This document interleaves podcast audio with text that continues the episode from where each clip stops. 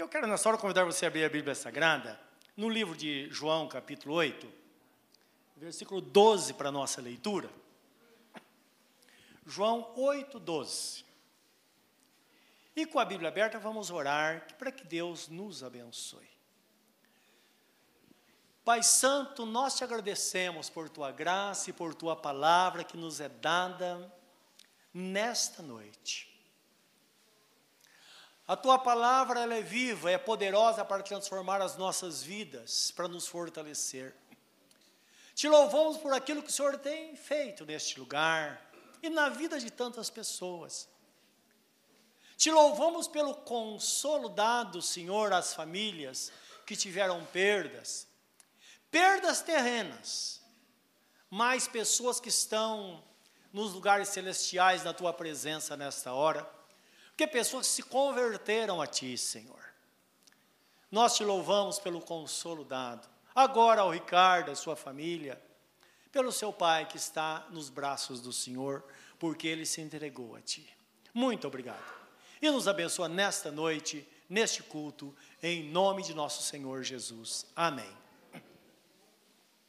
Diz assim a palavra: Falou-lhes, pois Jesus outra vez, dizendo: Eu sou a luz do mundo, quem me segue não andará em trevas, mas terá a luz da vida.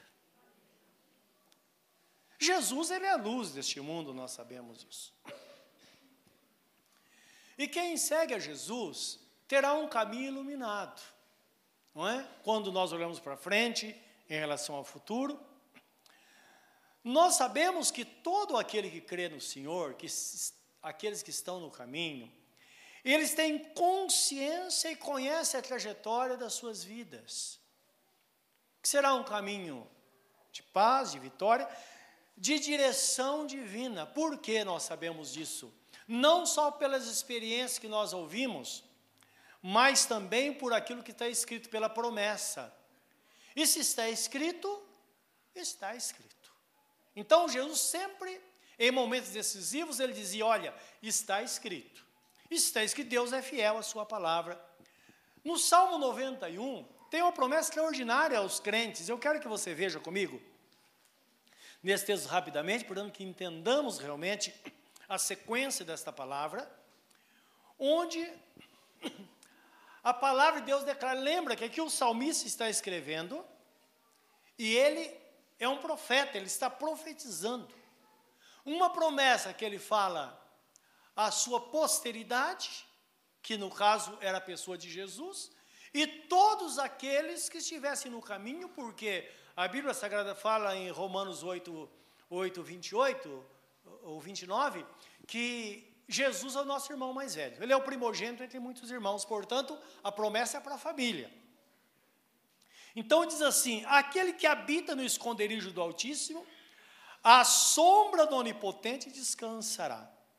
Direi do Senhor, Ele é o meu Deus, o meu refúgio, a minha fortaleza, e nele confiarei. Porque Ele te livrará do laço do passarinheiro e da peste perniciosa. Ele te cobrirá com as suas penas, e debaixo das suas asas estará seguro. A sua verdade é escudo e broquel. Não temerá espanto noturno, nem seta que voe de dia, nem peste que ande na escuridão, nem mortandade que assole ao meio-dia. Mil cairão ao teu lado e dez mil à tua direita, mas tu não serás atingido. Somente com os teus olhos olharás e verás a recompensa dos ímpios. Porque tu, ó Senhor, és o meu refúgio, o Altíssimo é a tua, a tua habitação. Nenhum mal te sucederá, nem praga alguma chegará à tua tenda, porque aos seus anjos dará ordem a teu respeito para te guardar em todos os teus caminhos. Eles te sustentarão nas suas mãos, para que não tropeces com o teu pé em pedra. Pisarás o leão e a áspide, calcarás aos pés o filho do leão e a serpente. Pois que tão encarecidamente me amou, também eu livrarei. Pô-lo-ei num alto retiro, porque conheceu o meu nome. Ele me invocará e eu lhe responderei, diz o Senhor. Estarei com ele na angústia, livrá-lo-ei e o glorificarei. Dar-lhe-ei abundância de dias e lhe mostrarei a minha salvação. Essa é a promessa para a sua vida, meu irmão. É a promessa para nós. E esta promessa se cumpre na íntegra, basta tão somente andar neste caminho iluminado, no caminho da luz. O texto que vimos em João é, 8, 12, ele fala de dois caminhos.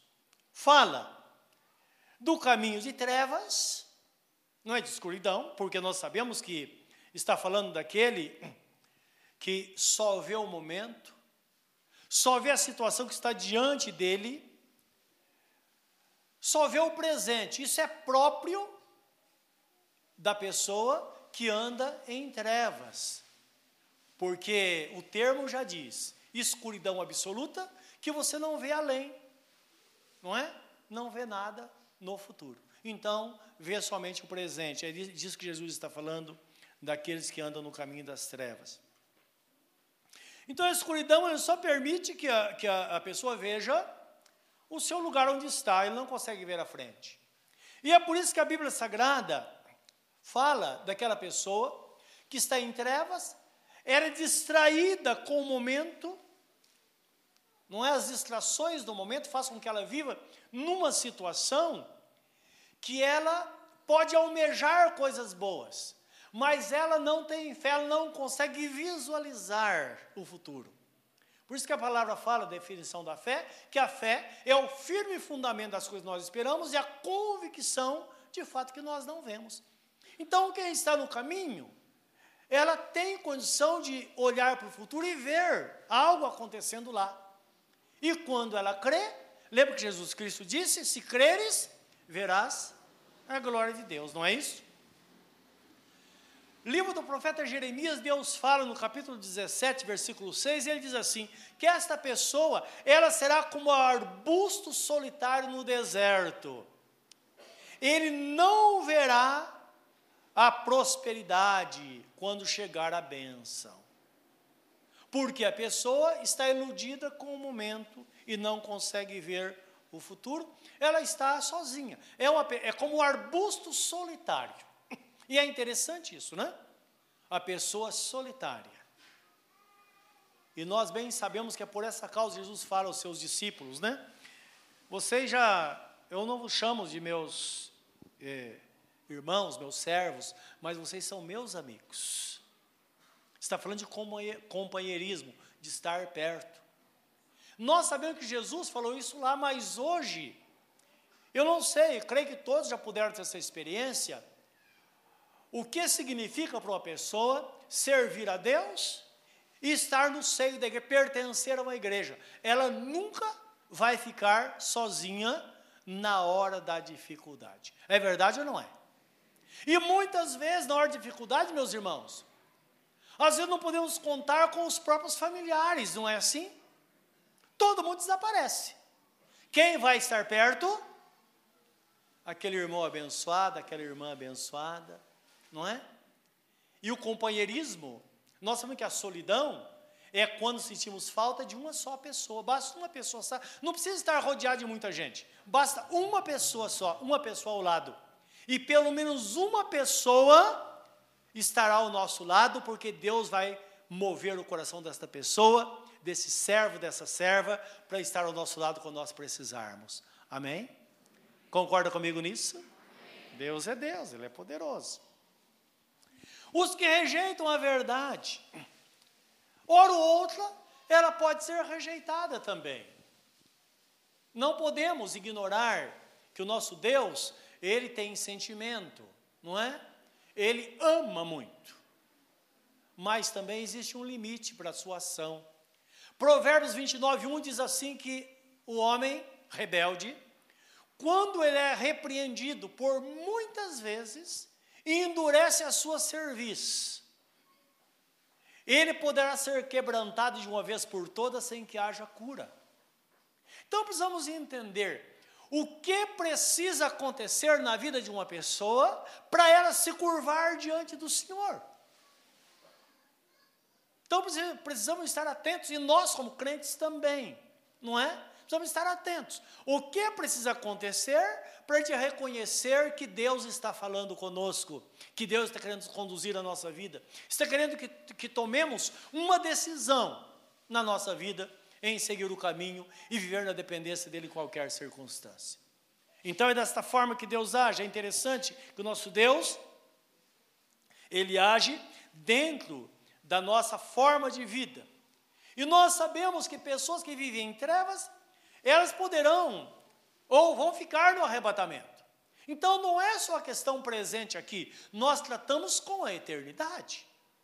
Esta pessoa que partiu para o Senhor com setenta e poucos anos nessa semana, pai do irmão Ricardo, ele não estava muito bem de saúde. E ele nunca quis entrar numa igreja. Tinha lá os seus motivos, é bom a gente não ignorar. Não é verdade? Imagine você que é crente hoje, imagine você incrédulo, quando o Senhor falar de tantas coisas que acontecem nas igrejas por aí. E não precisa da igreja, que você ouve no rádio. As pessoas gritando e pedindo dinheiro. É, tem que se colocar no lugar da pessoa. Todas as pessoas estão perdidas, elas estão sem direção.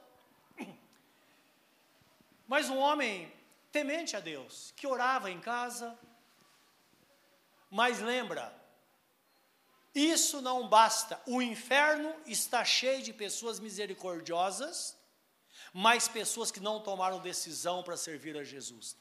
Quem tem o filho tem a vida, diz a palavra de Deus. Jesus disse: Quem não tem o filho não verá a vida, mas sobre ele permanece a ira de Deus. Está no livro de João, no capítulo. Me fugiu agora, deve ser 8, 36, se não me falha a memória, 35. Então, ou 6, 36. Então, isso no dia desse texto está no livro de João, tá bom? Então é verdade dita por Jesus. Então não há salvação fora de Jesus. Nós precisamos entregar, você precisa entregar a vida a Jesus. E esse senhor estava lá em casa, um pouco doente, uma sobrinha, serva do senhor, veio visitá-lo. Só que ela não teve jeito para falar de Jesus para ele, porque sabia que ele ia recusar. E ela estava indo embora, quando ela saiu do quintal da casa, o Espírito Santo falou com ela: volta, porque hoje é o dia dele ser salvo. E ela voltou. Voltou e falou: tio, eu quero falar de Jesus para o senhor. E falou algumas palavras, e o senhor o aceita como seu único e suficiente Salvador. Ela foi bem clara. E ela disse com uma voz firme: Ele disse, Eu aceito, eu quero, eu preciso. Hoje eu quero me entregar a Jesus. Ela orou por ele, e seu nome foi escrito no livro da vida, e hoje ele está na presença do Senhor. Nunca é tarde demais para uma pessoa entrar na eternidade, e nunca é cedo demais para uma pessoa rever a sua vida e se conscientizar de que ela precisa estar no caminho, porque é o caminho. E alguns pessoas falam, ah, todas as religiões, tudo é, todo mundo faz Jesus. Não. Jesus disse: Eu sou o caminho, a verdade e a vida, e ninguém vem ao Pai a não ser por mim. Então precisamos guardar isso no nosso coração. Porque debaixo do céu, como disse o apóstolo São Pedro, não há nenhum nome dado entre os homens através do qual devamos ser salvos. E Jesus, quando ele fala, no livro de Lucas, ele fala de duas pessoas, ele menciona Noé e Ló. Ele diz: cuidado para que não aconteça o que aconteceu nos dias de Noé e nos dias de Ló, tempos diferentes. Tempo de Noé, ele diz: todas as pessoas estavam à procura da felicidade. Casavam, davam-se em casamento, negociavam, compravam, vendiam. Estavam descuidados, até que veio o dilúvio e consumiu a todos. E não aconteça como no tempo de Ló, que ele ficava muito triste. Ele morava em Sodoma, e a cidade de Sodoma e Gomorra era uma cidade perversa, depravada, e ele ficava irritado com aquela situação. Ele dizia: como que pode acontecer uma coisa dessa? Eram pessoas cruéis, pessoas profanas. E ele pregava e as pessoas ignoravam, xingavam ele. Até que de repente, Deus envia os seus anjos e diz: Vai na cidade de Sodoma, tira Ló. Tira Ló com sua família de lá, porque eu vou subverter essa cidade. Assim que eles saíram, caiu fogo do céu e a cidade nunca mais existiu. E hoje, os arqueologistas já examinaram o lugar onde era essa cidade de Sodoma e Gomorra, dizem que mais de um metro abaixo da terra, o solo está queimado e nunca nasceu nada, nem uma planta. De tal foi a intensidade do fogo, queimou um metro abaixo da terra. Deus é Deus. E ao momento, nós temos um prazo para entregar nossa vida ao Senhor. Quando chegar o momento, tudo vai acontecer. Se Ele te chamar, não tem jeito. Quando nós somos chamados, nós vamos, quer estejamos preparados ou não. E para estar preparado, nós precisamos estar em Cristo Jesus. E é por isso que ele fala na sua palavra: Eu sou a luz do mundo. Quem me segue não andará em trevas, mas terá a luz da vida. Isto é, como o Salmo 90 nós vimos, não é? Fala de estar protegido debaixo das suas asas. Então, ele usa uma forma muito carinhosa e terrena que nós entendemos. Você já viu uma galinha proteger os pintinhos? Experimenta se aproximar para você ver. Ela enfrenta qualquer um. Não é? É a forma que Deus nos protege. Ele nos guarda nesta jornada. Por isso que Jesus Cristo disse: Aquele que vem a mim, de maneira nenhuma eu o lançarei fora. É a segurança daquele que está em Cristo, aqui na terra essa segurança, e além disso, a garantia de que a porta da eternidade vai estar aberta para nós sempre, como diz o apóstolo São Paulo, para aqueles que têm medo da vinda do Senhor. O apóstolo São Paulo diz assim: quer durmamos ou quer estejamos acordados, nós somos do Senhor. Se o Senhor voltar, nós iremos para a eternidade com Ele. Nós podemos andar no caminho da luz, você pode andar no caminho da luz. Entra no caminho hoje. Deixar para amanhã, para quê? Não é verdade? Uma coisa é certa. A palavra nos diz em Malaquias 3,18: haverá diferença entre aquele que serve a Deus e aquele que não serve. Aquele que não serve, não adianta se iludir será como a palha levada pelo vento. Mas aquele que me serve, diz o Senhor, nascerá o sol da justiça, trazendo salvação sobre as suas asas, e ele vai saltar como um bezerro solto da estrebaria. Uma vida livre, porém uma vida segura e protegida na presença do Senhor. Esta palavra é para cada um de nós que está no caminho. E um apelo, um convite a você que hoje pode entrar no caminho. Talvez você não queira, você precisa. Porque Jesus é o caminho, Ele é a verdade e a vida, Ele é a solução para a sua vida aqui e a solução para que você viva a eternidade com Ele. Pense nesta palavra hoje e tome a decisão no seu coração. Curva o seu semblante, feche os seus olhos e vamos pensar no Senhor. Como anda a sua vida? Como tem sido a história da sua vida? Talvez sua família indo de mal a pior. Alguém precisa tomar uma decisão.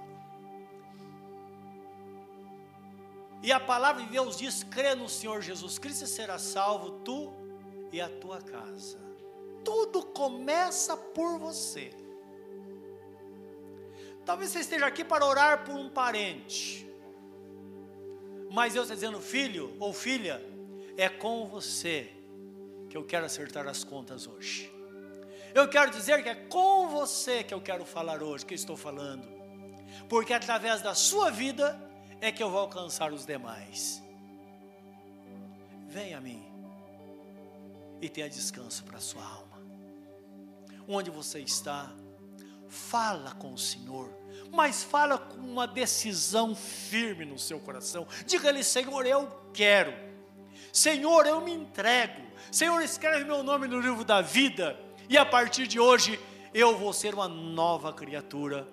E Ele vai te acolher nesta hora. Querido Deus, Neste momento, entra neste coração que está falando contigo, Senhor. Entra nesta vida, para que se comece uma nova história, uma história de bênção, uma história de paz, uma história que tem começo, meio e fim, uma história que traga um sentido lógico. Senhor, dá salvação a esta pessoa, e eu sei que a tua promessa prevalecerá, ela é salva e seus familiares também serão salvos. Esse é o nosso pedido a esta pessoa que agora está suplicando e dizendo: Senhor, me recebe, Senhor, eu me entrego. Dá a tua bênção agora e sela este nome. Escreve no livro da vida, em nome do Senhor Jesus. Amém, Senhor.